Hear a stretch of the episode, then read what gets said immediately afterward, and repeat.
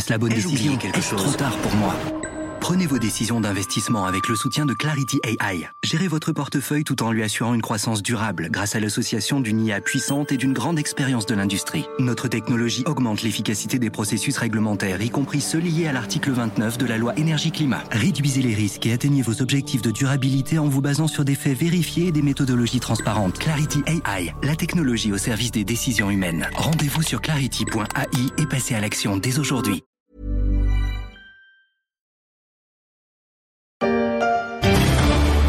C'est reparti donc pour les rumeurs d'un rapprochement entre Carrefour et l'un de ses concurrents. On avait parlé de Casino, on sait maintenant aussi que des discussions ont eu lieu avant l'été avec Auchan. Auchan n'est pas propriétaire de la Samaritaine et pourtant, depuis quelques mois, il se passe souvent quelque chose au sein du groupe nordiste.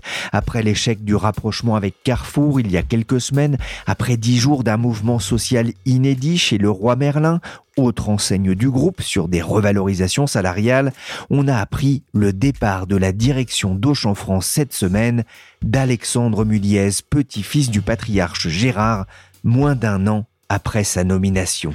Allez, allez, allez Les salaires, mouillez les costumes, allez, c'est normal C'est son méthode, là Il n'y a pas de méthode, jouez l'homme, c'est ça la méthode, visez les, visez les gens, visez les gens, visez les gens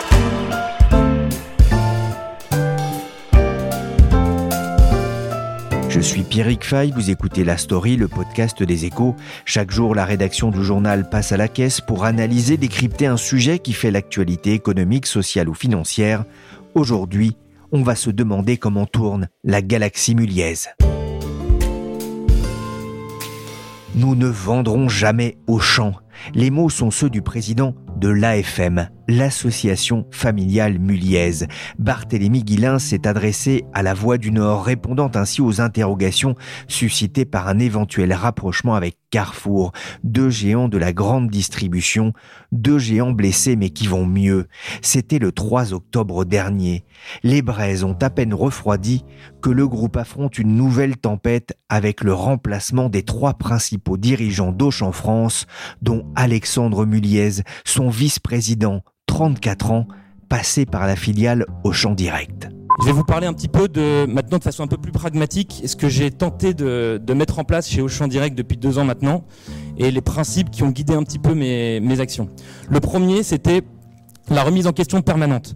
Quand on essaye de recruter des gens qui sont, euh, qui sont très bons, il faut leur laisser faire le travail.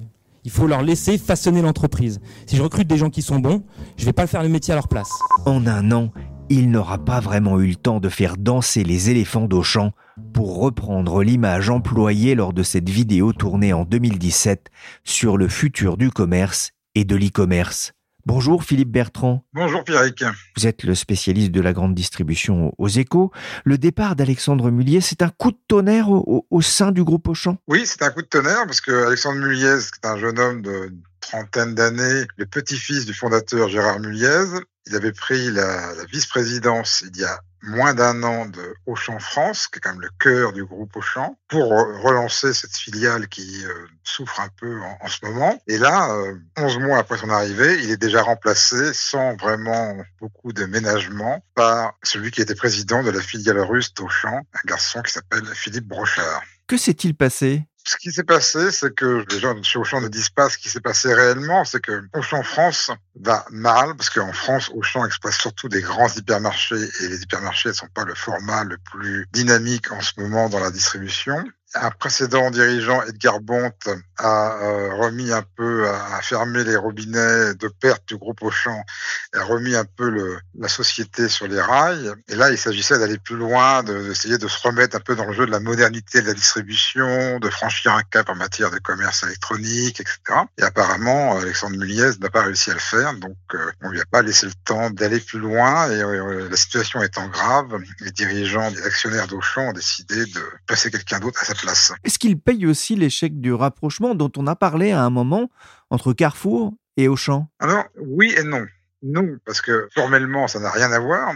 Alexandre Muliez n'était pas partie prenante de cette opération de rapprochement entre Auchan et Carrefour. Cette opération était menée par l'association familiale Muliez, c'est-à-dire les actionnaires du groupe Auchan. Lui n'était qu'à la direction de Auchan France. Il aurait été concerné, bien sûr, mais il n'était pas décisionnaire dans les négociations. Carrefour n'a pas voulu faire cette opération au final. Donc, c'est pas lié. Mais euh, c'est quand même lié un peu, parce qu'en fait, les membres de l'association familiale Muliez, les actionnaires d'Auchan, ont travaillé cinq mois avec Carrefour pour essayer de déterminer une stratégie d'avenir. Enfin, voilà, ils ont essayé de voir ce que serait la distribution dans 50, 60 ans. Ils ont commencé à avoir quelques idées sur le e-commerce, euh, la gestion des données, etc.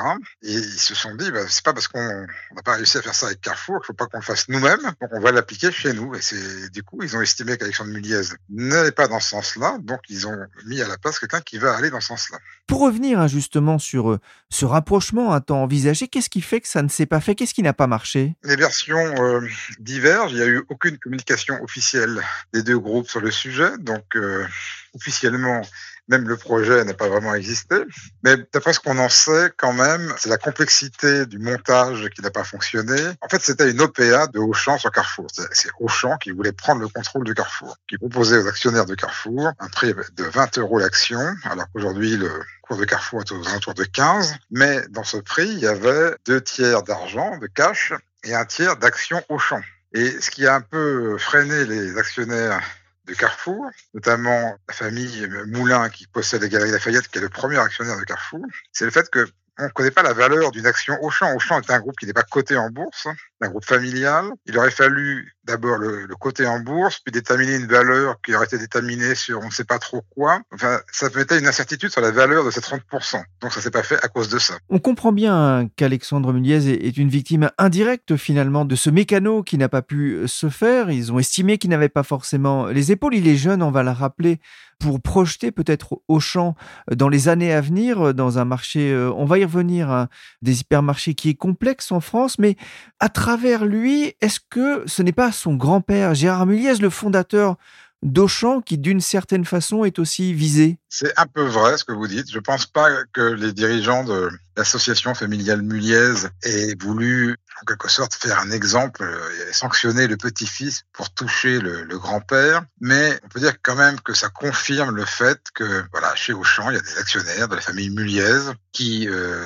respectent euh, le fondateur du groupe, Gérard Muliez, mais qui euh, ont envie aujourd'hui de prendre des décisions qui sont pas forcément celles que ce fondateur voudrait prendre. Ils veulent aller vers la modernité. Lui, c'est un vieil homme. Et d'ailleurs, il avait fait une déclaration très nette dans la voie du Nord au moment du projet de rapprochement avec Carrefour pour dire qu'il n'y était pas favorable.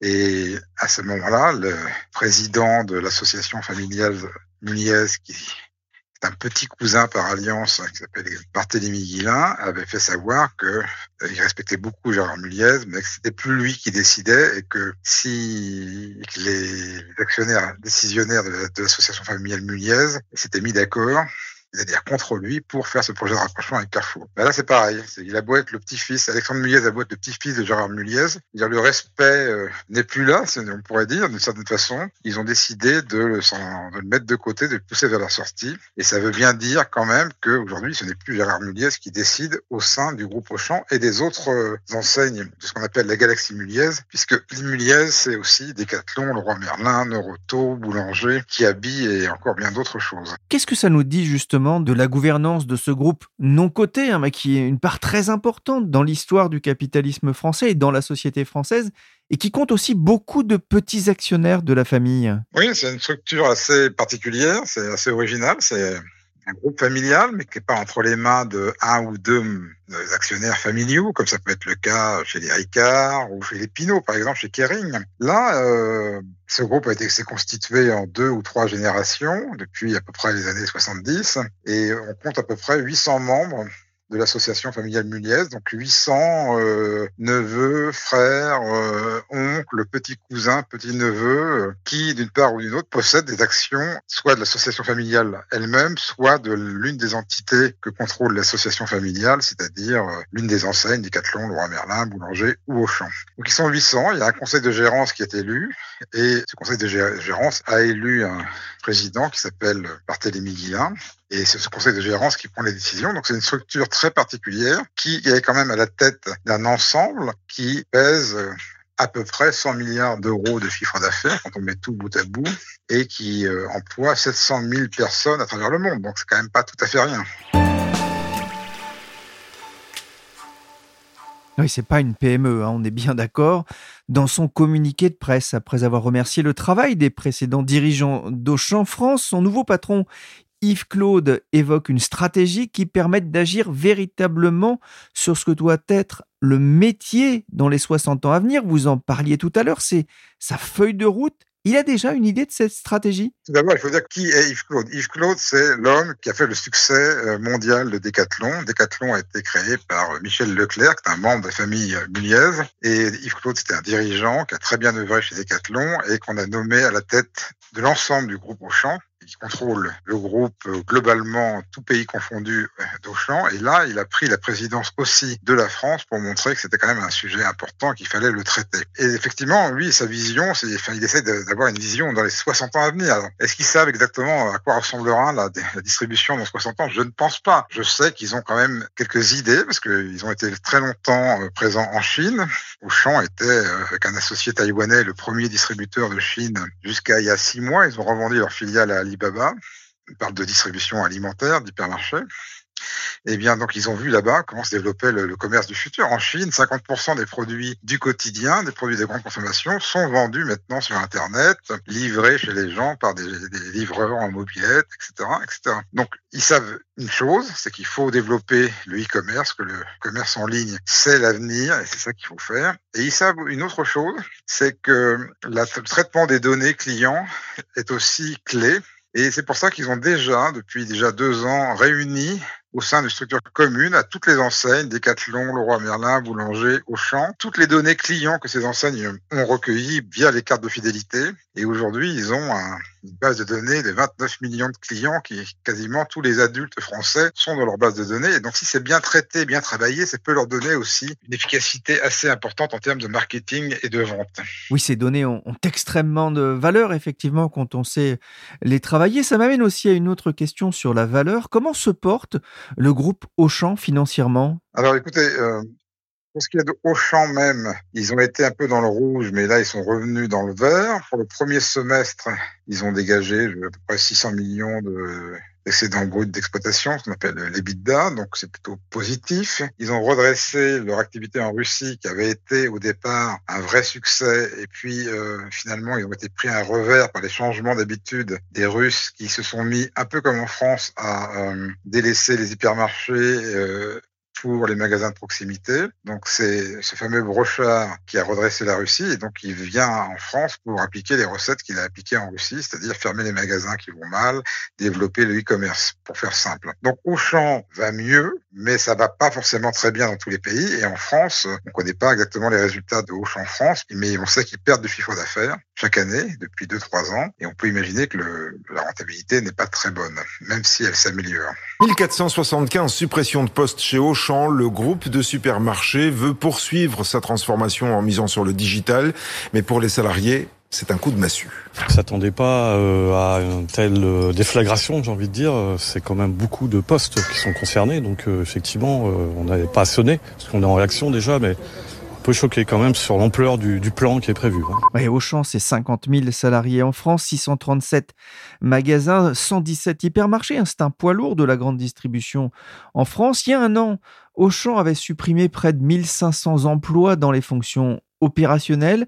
On sait que les syndicats français commencent à s'inquiéter de la reprise en main euh, des magasins Auchan, notamment après ce changement de direction. Ils ont des raisons de s'inquiéter? Oui, ils ont des raisons de s'inquiéter. Euh, Auchan a longtemps été une entreprise socialement euh, plutôt correct. Le fondateur Gérard Muliez était un adepte de la doctrine sociale de l'Église, donc euh, il a toujours voulu bien traiter ses salariés. Il a très rapidement développé un actionnariat salarié qui était très développé. On a souvent parlé de la, la fameuse caissière de chez Auchan qui était devenue millionnaire grâce à cette action Auchan. Ça s'est un peu tassé. Depuis ces dernières années, euh, les choses vont moins bien. Pour une raison très simple, c'est qu'Auchan dépend énormément en France de ces grands hypermarchés. Ils ont en plus des grands hypermarchés de 15 000 et 20 000 mètres carrés, exactement le format qui marche moins bien, dont les gens ne veulent plus vraiment.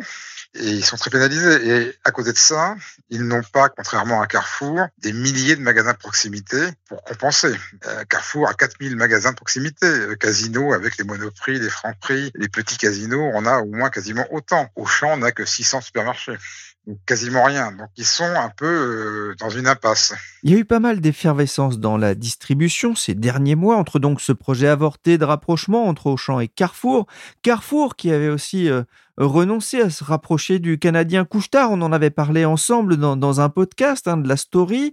L'avenir de la grande distribution passe-t-elle par euh, ces regroupements, par une course à la taille face aux géants de l'e-commerce notamment? Alors oui, tout le monde dit que la consolidation doit se produire sur le marché français de la distribution. Il y a à peu près six acteurs euh, qui sont importants. Il y a Leclerc, il y a Intermarché, il y a Carrefour, il y a Auchan, il y a Casino.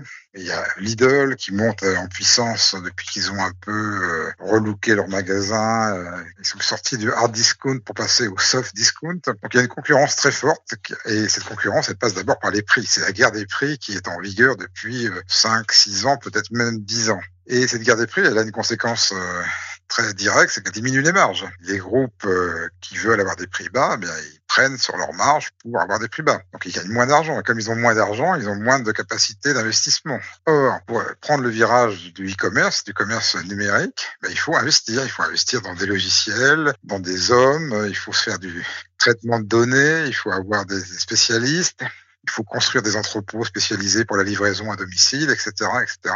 Et donc, du coup, euh, voilà, on se retrouve dans une situation où on a des distributeurs qui gagnent relativement peu d'argent et qui doivent investir beaucoup. Donc c'est une situation qui est un peu intenable et tout le monde pense qu'il faut effectivement qu'il y ait euh, une concentration. Pourquoi? Parce qu'une concentration, ça veut dire qu'il y aura un ou deux acteurs en moins, donc la concurrence sera moins vive, donc on pourra remonter un peu les prix et les marges, donc se refaire un peu d'argent et donc avoir ce qu'il faut pour investir. Ça veut dire que Auchan aura du mal à devenir le Walmart français à lui tout seul comme il en a l'ambition Alors, il voulait devenir le Walmart français avec Carrefour. Il pourrait devenir un très grand groupe de distribution avec euh, tout ce qu'il y a au sein de l'association familiale Muniez. L'association familiale Muniez, il faut bien le comprendre, contrôle euh, une vingtaine d'enseignes, mais c'est pas constitué comme un groupe euh, intégré comme Carrefour. Ça correspond plutôt à une espèce de holding d'actionnaires. Donc tout n'est pas mis en commun entre le roi Merlin, Decathlon et Auchan. Il n'y a pas des politiques de ressources humaines communes, il n'y a pas des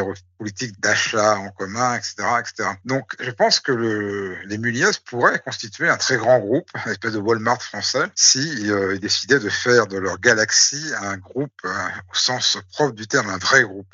Ça, ils peuvent le faire. Après, ils ont aussi euh, un problème euh, qui est un problème un peu récurrent, c'est que depuis des années, ils fonctionnent un peu en vase clos. Les dirigeants passent d'une enseigne à une autre. C'est toujours un peu les mêmes dirigeants qui sont utilisés. Et l'un des intérêts pour eux de racheter Carrefour, c'était de racheter aussi le PDG de Carrefour, Alexandre Bompard, c'est-à-dire de prendre quelqu'un qui a des compétences, une capacité euh, à gérer un très grand groupe, un profil qui n'ont peut-être plus tellement aujourd'hui chez eux au sein de Auchan et de Galaxy Muniez.